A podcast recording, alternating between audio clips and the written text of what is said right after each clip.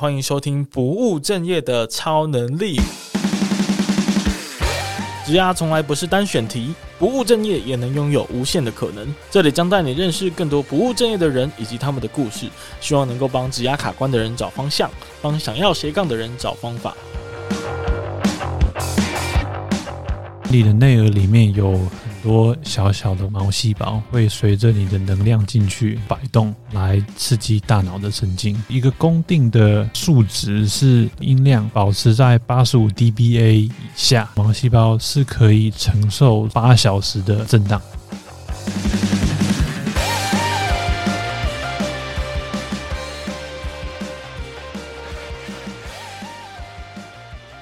Hello，大家好，大家好，我是威廉，欢迎回到不务正业的超能力。那今天的节目呢，我们又把上次的来自澳洲的听力师 Leo 给抓到我们的节目来做进一步的请教跟访问啦。那今天原则上会在针对在澳洲工作的心得，然后还有他在听力诊间啊遇到的一些好玩的事情跟大家做分享。那最后可能也会分享一些耳朵跟听力保健的方式。那我们再次欢迎 Leo。Hello，威廉。Hello，大家好。那还是麻烦你再跟大家自我介绍一下。好的，我是在澳洲从事听力师这个行业，然后我目前在澳洲有经营一家小的助听器公司。Cool，太屌了，太屌了，而且已经做了八九年了，真的是蛮不容易的。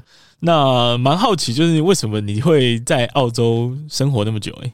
因为我其实从小在纽西兰长大哦，呃，我是十一岁过去的，在纽西兰，呃，环境很好，可是老师都会从小就灌输我们的观念，说你们以后最好去比较大的国家闯一闯。那纽西兰不是大的国家吗？纽西兰土地还蛮大的，但是人口还蛮少的啊，而且相对来说好像是比较偏农业、畜牧业。的发展是比较成熟，但是在工业啊，还有其他服务业，好像比较比较还好。对，所以机会相对来讲比较少。嗯，我那个时候其实我在澳洲，不是应该说应该说我在纽西兰。嗯，我那个时候当药剂师，然后因为上集提到原因，嗯、呃，就想说我想跳槽，呃、嗯，去听力学 来这里玩玩看。我其实有申请纽西兰的大学，可是没有中。哦，竟然是这样子！等一下，澳洲的大学不是应该比纽西兰大学分数还要难考吗？对啊，我我那个时候我不知道，因为我是回我的母校，就是奥克兰大学，然后去申请我的这个听力师的硕士。嗯。然后我竟然连面试都没有排上，哇！那他们后来跟我讲说，因为你的学士不相干哦，不相关。我就问说，那那你们收了哪些系的学生？他就说，我们收了心理系啊，嗯、呃、，accounting 啊，然后资讯管理系啊，然后反正一些杂七杂八的。我就说，那药剂系不是跟他们？也没有什么两样嘛，然后但是那时候没办法，那时候反正他们已经做出了决定，嗯，这应该是有后门吧？不知道，不知道，所以我就只好行李打包打包，那就去澳洲。反正想说，对啊，也去比较大的国家去闯一闯，嗯，然后正好也可以读我想要读的这个，哦，然后就到墨尔本。呃，布里斯本哦，布里斯本哦，蛮顺利的，算是有一点就是意外中，但是到了一个嗯，原本其实就想去的地方。对，我那时候进的啊，澳洲总共也差那时候差不多五间听力学校，嗯，然后、哦、这么多啊，对，这样算很多诶、欸。每一个州的主要大学那个时候有一个，呃，墨尔本那时候有两个，然后我那时候进了波斯，就是在西澳，嗯的听力学。然后还有布里斯本，就是东奥的、的的听力学系。然后那时候想说，还是选布里斯本，因为回家比较近。对，回去纽西兰只要飞三个小时半。嗯哼哼哼。但是那个时候，呃，西澳几乎就已经是跟台湾是一个同一个时间。嗯。所以从东澳飞到西澳，平常都要飞七八个小时。嗯哼哼。你这一次回来台湾是过年的吗？对对。因为我会这样问，是因为你的爸妈、你的父母亲应该是在纽西兰，而不是在台湾吗？哦，我我的我的爸其实还在台湾。哦，对，其实原来是这样子，对，嗯、然后再加上我我太太她父母也在台湾，嗯，了解，所以就顺理成章的回来过年这样子。对，哦，因为我想说，嗯，你的父母亲应该是在纽西兰，所以你过年应该是回那边才对。对，我我一年有四个礼拜的假，那通常三个礼拜用来回台湾，一个礼拜用来回纽西兰。哦，那已经很多了。OK，那澳洲的工作怎么样呢？澳洲的工作，我觉得还还不错。嗯，我感觉啊，就是听说啦，听说澳洲就是跟所有西方的国家是比较有类似的文化嘛。对于工作啊，是一个跟生活比较平衡的状态。呃，不像台湾，就是常常会以工作为重，对吧？嗯，常常听很多台湾的朋友，他们工作的环境跟他们的时速，我都觉得非常的佩服。那我自己也呃也是在开这个助听器的这个公司。有一次我就想说，那我试试看工作六天好了，然后结果只撑了两个月就不行了。呃，那你还蛮厉害，还 撑了两个月呢。对啊，可能、就是、那你不适合当台湾人啊。对，你不适合。所以我就很纳闷，台湾人。这实在是太强了，怎么做到的？但你们这样才是正常的，那才是我们向往的一个生活的指标嘛。是，对啊，对啊。那但也因为澳洲可能整体的环境啊，然后薪水跟物价的比例都比较适当吧。我在想，房价应该也不是那么高，对吧？至少跟台北比起来啦，嗯，它嗯、呃、算是比较 affordable，嗯。而且，其实你说真的，亚洲文化在那边，尤其华人在那边也是挺多的吧？呃，对，布里斯本尤其台湾人特别多。嗯，因为不管是前几年，呃，甚至到最近，其实都还是有听到朋友说要去澳洲打工度假。就竟然到现在都还有，其实还蛮神奇的。对，我们其实遇到蛮多的，就有有很多台湾人，他们去澳洲打工度假，然后就在那个上面的群主就发文说他们来到这里，嗯。请求帮忙这样子，哎、哦欸，所以你们有个群组 啊？有啊有啊，在布里斯本有一个华人的群组哦，华人的群组是是脸书吗？还是是在脸书？对，蛮有趣的。通常都会有什么稀奇古怪的事情吗？呃，对啊对啊，就是说他们刚来啊，然后大家有什么建议啊？房子要买哪里啊？嗯、然后工作有没有有没有什么建议啊？嗯，那就是说听历史，对。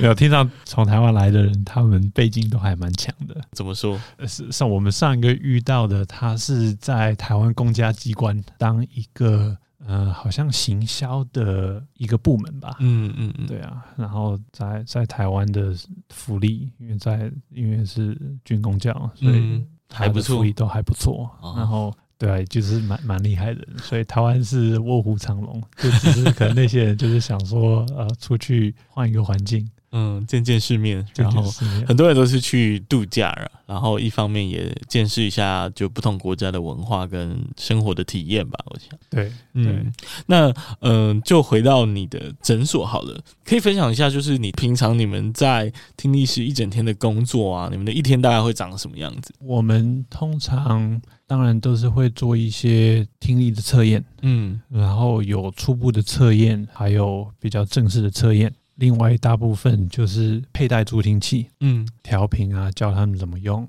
然后另一个时间就是做一些 troubleshooting，嗯，就是他们带了回来，他们有有什么状况，或者是助听器坏了，来帮他们做一个维修，嗯。同时，因为在经营一家这个小的诊所，所以有时候也要去做一些行销啊，嗯，然后要训练一些员工啊之类的。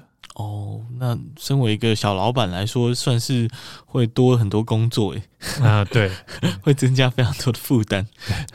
但是一，一一般的听力师，他们的日常生活就是测验听力，嗯，配助听器，然后微调、打报告。嗯，因为我刚刚原本想要问一个问题，就是说，诶，如果只是做你刚刚说的这四五件事情的话，那其实可能有点 routine 吧，就是。比较没有那么多变化，久而久之应该也会觉得有点乏味吧？没有错，没有错。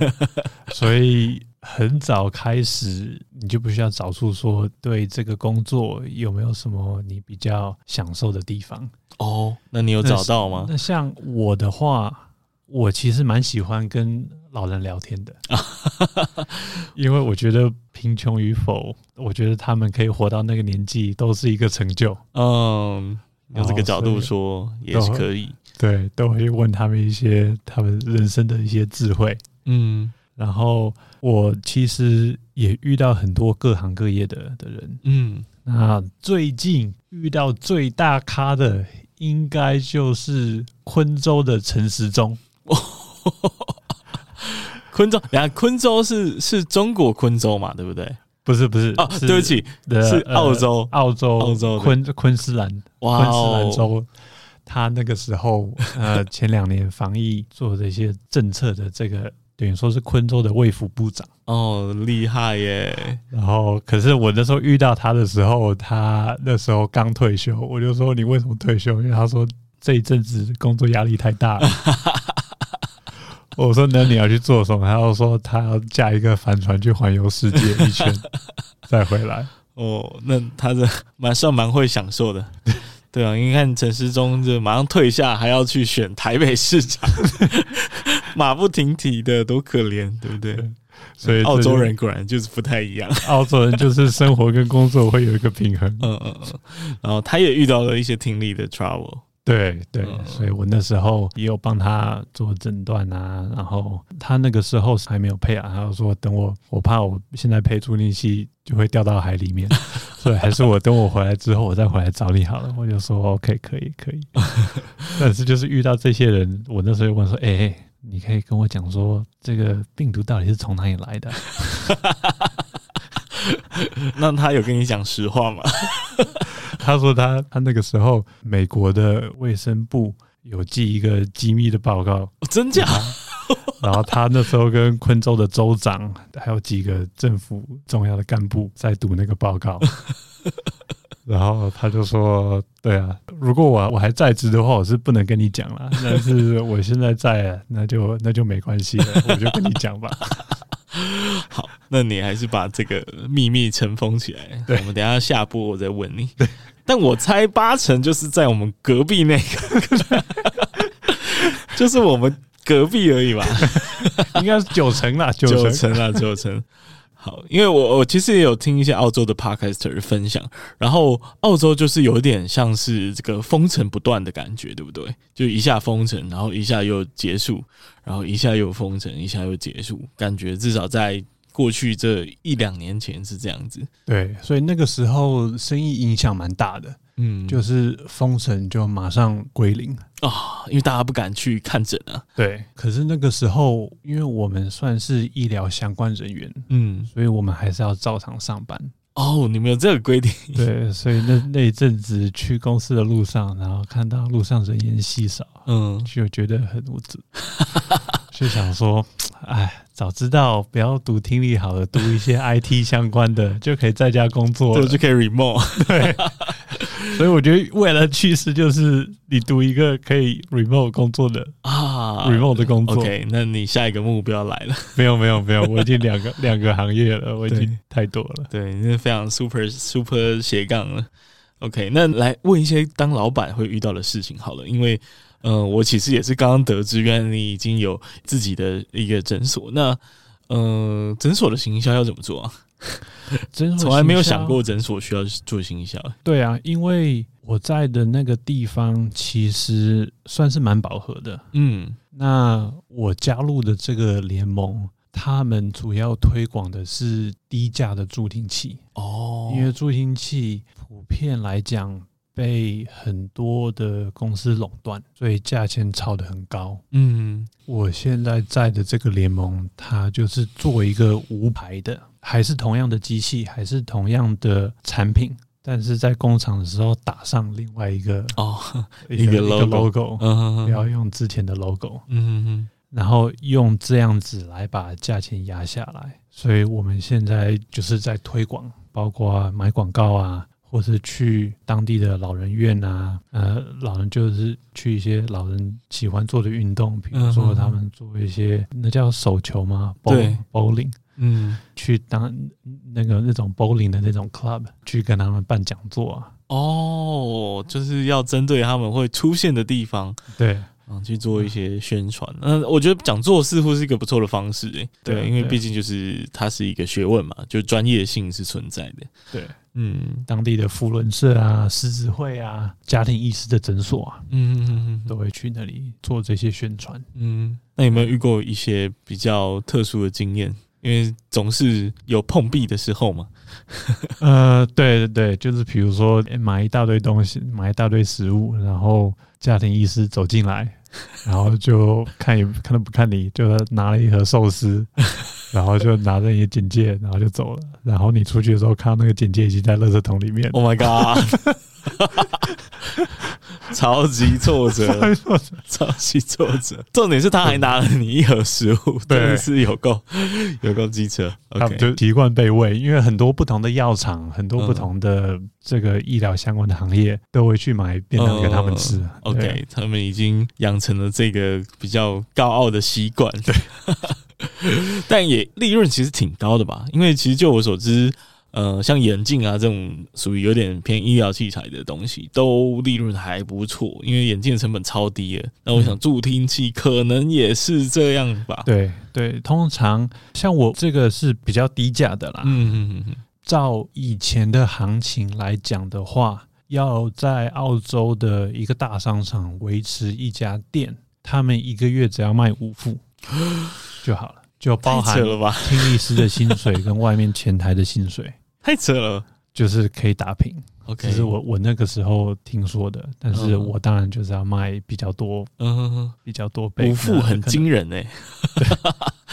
OK，那就是大概你刚刚说有五个阶级的这个助听器的品质等级嘛？大概那个价格范畴到哪里？因为我们现在虽然还没有到那个年纪，但总是要先准备一下。在澳洲来讲啦。最初阶的大概差不多一千块，嗯，那你就乘以二十，OK，台币。两万左右。对，然后最高阶的可以到差不多四五千块，哦，那就是快十万块了，对，台币，嗯，那挺多的，那个价格 range 还蛮广的。对，在他们还没有做这个减价的这个动作。通常最初阶是差不多三千块起跳，那最高阶差不多澳币一万到一万二。哇，好贵！那就知道中间价差就是利润的部分了嘛。对，还不止哎，还因为你们也要赚，所以就哇很多。对，OK OK。希望呃以后随着助听器越来越普及，然后价格也可以随之降低。嗯哼。之后可能就会变成眼镜一样，就是一个 fashion 的一个嗯一个 item。对对对，大家就不会对助听器觉得说戴助听器是一个很丢脸的事。嗯，目前还是有一点点的刻板印象，我觉得啦。当然也很期待，就是你在我们上一集有讨论到，就是看我们的 AirPods 这种耳机啊，跟未来助听器有没有办法去做一个结合，让它变成一个趋势。我也是我觉得蛮期待的一个未来吧。既然就是这个助听器本身的价位也是蛮高的，那当然是能不戴就不戴嘛。对，所以就要聊一下，就是关于怎么去预防这件事情。那我觉得讲到预防，因为呃，为什么会越来越多听力受损的情况，而且未来可能还会持续的增加？我觉得是因为过去啊，大家都是视觉的享受嘛，看手机、看电脑，然后视力就会受损。那我觉得在近期，尤其这两三年，大家好像蛮喜欢开始戴耳机，然后甚至像我自己也是，呃，睡醒的时间有百分之七十八十也是戴着 AirPods，所以我自己也会觉得，会不会是因为这样子，就导致大家听力在未来可能都会受损这样。对，基本上你只要确保你的音量是调对的，嗯，呃，基本上你可以待一整天都没有关系。哦，真的啊？对，哦，跟我想象的不一样。因为为什么会这样说？是因为我其实就是戴久了，然后拿下来，我会隐约的好像有那种间歇性的耳朵的耳鸣的现象。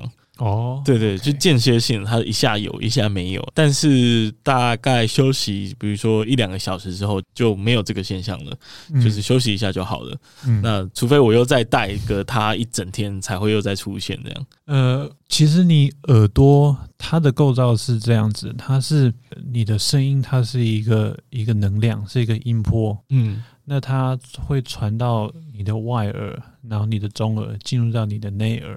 那你的内耳里面有很多小小的，我们叫做毛细胞。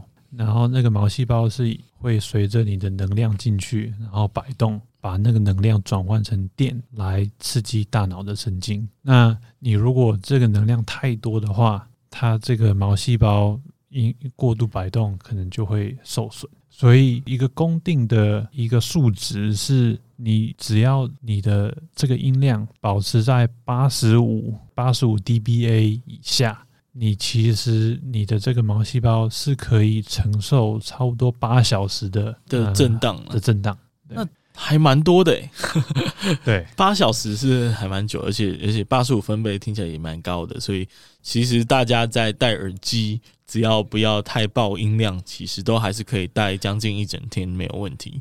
对，所以你现现在有很很多这个手机，它都可以显示说你现在的分贝是什么样子。哦，它这个八十五是你每增加三个分贝，你可以承受的时间就变一半。哦，所以通常八十五是差不多八小时。然后，如果再增加到八十八或是九十，八十八可能就四小时。OK，九十就是两小时。嗯哼哼哼，一百分贝就十五分钟。OK，所以不要去听演唱会。啊，没有，不是不要不要去听，就是说你要做好，你要保护好你的。对啊，演唱会通常都超过那个数值，然后一定两个小时起跳嘛，所以好像都还是会有一点危险，对，一点问题。那通常八十五 dBA 在一般的手机，通常都是差不多八成的音量，八八十 percent 的音量。嗯、那所以，呃，我的建议就是，你如果想要保险一点，你就调到七十帕的音量。嗯。肯定没问题，大对啊，就绝大部分你是可以听一整天的。了解了解，那你八十趴的话，那你就八小时。我之前呢、啊，就是有接到一个厂商的，算是工商合作吧。然后他们的产品是一个呃，有点像是耳套、耳塞，让它套在耳机上面，然后呢，可以让佩戴的时候会比较舒适。他是这样说啊，就是因为你戴耳机的时候是把你的耳道给塞住嘛，那久而久之，可能那个压力就会让耳朵的压力会有一点负担，所以就会有点不舒服。这样的说法是正确的吗？呃，这个其实牵扯到很多因素，也就是看它密封的程度是是多少，嗯，然后你的这个耳道它本身它的里面的压力承受度是多少，嗯。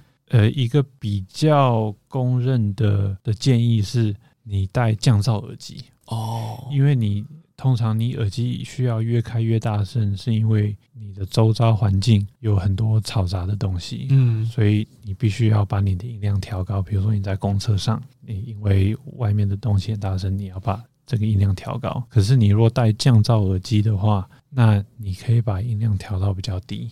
就还是听得很清楚。间接来说，这样子对耳朵的保护也比较好一点。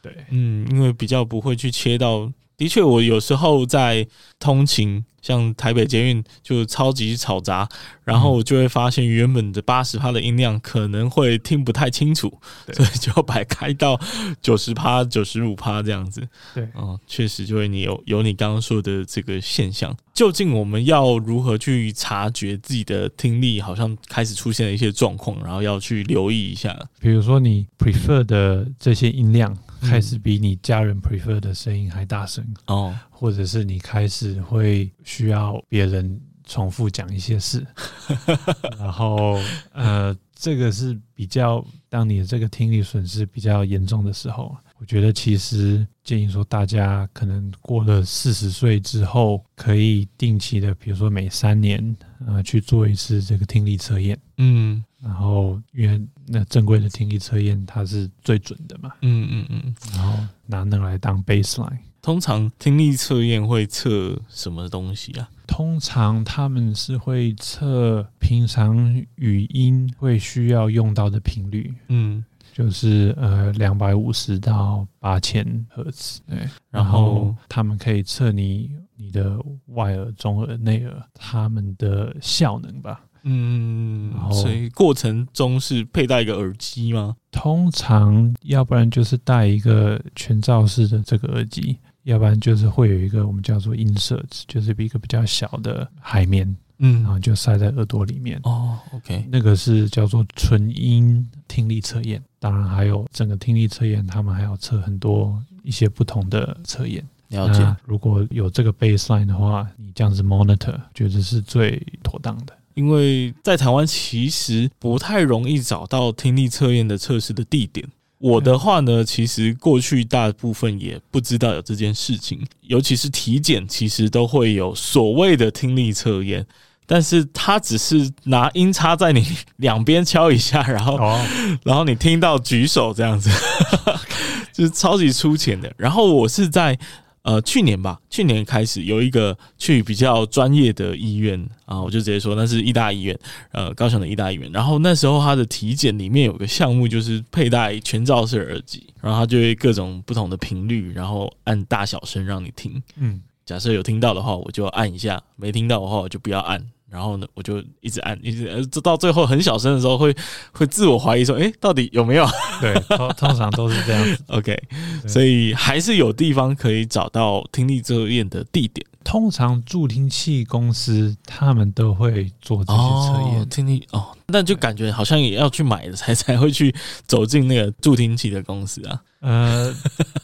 对啊，其实你可以说你想要测测看啊，因为你也不确定啊。嗯嗯嗯嗯，对啊。OK OK，所以都还是有机会可以去找到这些可以测试的地方，然后不要以为就是拿那个音叉就算是听力测验，其实并不是这样子的。对，音叉是一个很基本的，就是通常是耳鼻喉科医师他们想要快速的诊断说你有没有单边的弱听。啊、呃，或者是你的那个中耳有没有问题？嗯，这是一个比较属是一个属于比较医疗的诊断吧。嗯嗯嗯嗯。那呃，你的听觉的这个能力还是需要正规的一个测验。哦，OK。因为我其实之前有分享，就是我的听力，我个人觉得还蛮不错的，所以我就会比较容易注意到别人听力不好的时候，所以就很容易我讲什么话，然后他如果需要我再重复讲一遍，我就会觉得，看你要不要去看一下医生？真的，但大部分人听到这个话的第一个反应，绝对都是觉得啊，怎么会？怎么可能？不可能听力有问题，甚至也不觉得可以去测验啊，然后甚至后面的所谓的预防跟治疗，完全就是不知道，甚至就是不想去研究，然后不想去理解这样子。所以我觉得今天的这个节目还对大家蛮重要的。那最后有没有什么关于耳朵或听力的一些保养，可以给大家的一些提醒？最好是不要自己乱挖耳朵。啊，对，就不要不要自己乱挖耳朵，直接戳中我的生活习惯呢。就是你挖耳朵，最好是需要找专业的，譬如说医师或者是采耳师，嗯，然后他们把帮你去除耳屎这样子。嗯哼哼。然后我听过很多啊，他们就自己在挖耳朵，然后就他们的可能小孩就跑过来，然后撞到他们的手。然后他们可能拿着一个一根针或怎么样，然后就直接直接就插进去。天哪！然后这个损坏整个内耳的构造跟平衡的构造，然后从此它就是没有办法平衡。哇，好严重！就是呃，应该是说你挖耳朵的时候，你要确保说不会有小孩子 啊，对，往你的方向跑过来。真的。那其实听力的保健。没有什么太多的，比如说我知道眼睛，你可以做一些视力的一些练习，嗯，来帮助呃眼睛的这个肌肉，嗯，来保健你的视力，嗯。可是耳朵没有，耳朵完全没有，完全没有，你没有不能说你你要做一些练习，嗯，来帮助你的听力。唯一的就是减少你对这个噪音的这个 exposure。了解，所以真的大家要只要稍微注意一下这一块，其实就没有太大的问题。对，嗯，就让它自己慢慢的退化吧。好难过。通常我刚刚好像听到是四十岁嘛，对不对？四十岁之后就会，四十岁之后会慢慢的比较明显，但是高峰期应该是差不多六十五。哦，那还好啦，对啊。但我觉得，嗯，不知道哎、欸，就是耳机，因为现在大家戴的那个。幅度跟时间都变超长，所以不知道会不会二十年之后，大家突然人类有一个集体的听力 decay，对，大家突然变成这样五十岁就聋了这样，乱讲，对，这个需要对啊，需要时间来证明，但是希望我那时候就已经退休了。对，我也不会看到这些。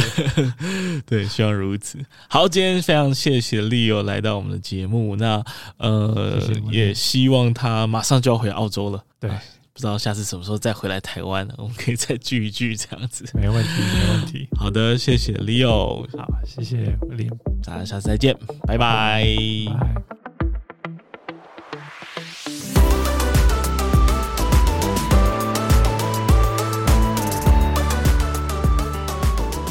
感谢你听完这集的节目。如果你听完也觉得非常有收获的话呢，拜托拜托你一定要帮我分享一个你最需要这集内容的朋友。因为啊，经营 Podcast 要成长真的是超级困难的，所以我只能靠你一个又一个的推荐和分享来被更多人看到。